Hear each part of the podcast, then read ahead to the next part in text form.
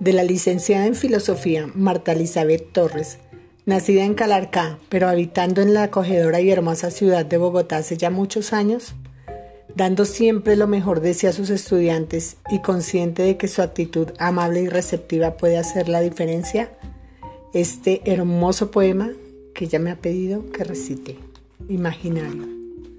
Como consuelo para mis males, imagino todos los días un paraíso Quizás allá no existen cielos despejados, arena blanca y mar azul, o palmeras que se inclinan al vaivén del viento.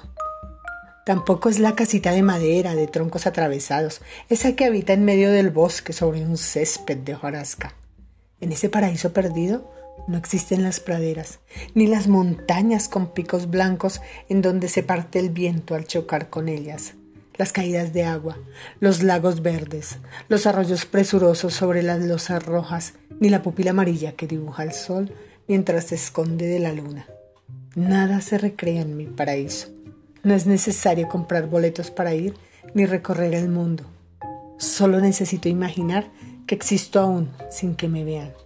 Dejar que el corazón se quiere salir del pecho en un arrebato imaginario de emoción por lo que no es real.